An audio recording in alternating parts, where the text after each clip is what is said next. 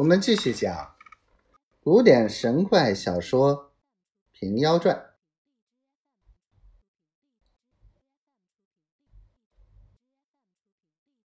那员外看见，欢喜自不必说了，都是得女儿的气力，变得许多金银。员外看着妈妈和勇儿，商议道：“如今有了金银，富贵了，终不成只在不思求院里住。”我思想着，热闹处去寻间房屋，来开个财帛铺。你们倒是如何？妈妈道：“我们一冬没饭得吃，终日里去求人。如今猛地去开个财帛铺，只怕被人猜疑。”员外道：“不妨，有一般一辈子的相识们，我去和他们说道：近日有个官人照顾我，借得些本钱来。”问牙人买一半赊一半，便不猜疑了。妈妈道：“也说的是。”当日，胡员外打扮得身上干净，出去见几个相识，说道：“我如今诚意官人照顾，借得些本钱，要开个小铺。你们众位相识的，肯扶助我吗？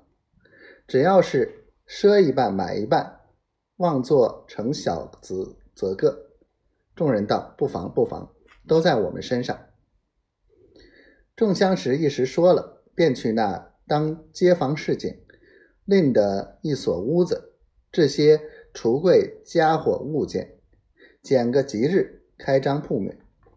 虽说赊一半买一半，其实只是做个媒，能收得许多货物。都亏了勇儿，在铺中听了要长要短。便到里面便讲出来，因不配本钱，所以但是一贯货物只卖别人九百文，加一相饶。人都是要便宜的，见卖得见，货物又比别家的好，人便都来买。铺里的货物渐渐卖得，员外不生欢喜，家园渐渐得长。铺里用一个主管，两个当值，两个养娘。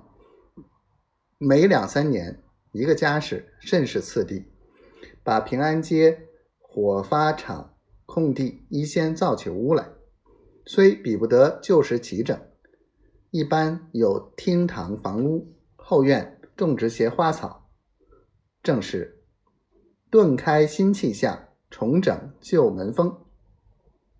那时东邻西舍都来作贺，几年断绝来往的人家，到此仍旧。送盘送盒，做相识来往。胡员外住在八角亭上和那不思求院里。将及二年，另房子开铺，又有三年，共是五年。归还故里，依旧是个胡员外。这才是黄河上有澄清日，岂可人无得意时？有诗为证：贫富生辰总运该。家资社去又还来，平水寄语迷都间。财主于今富有财。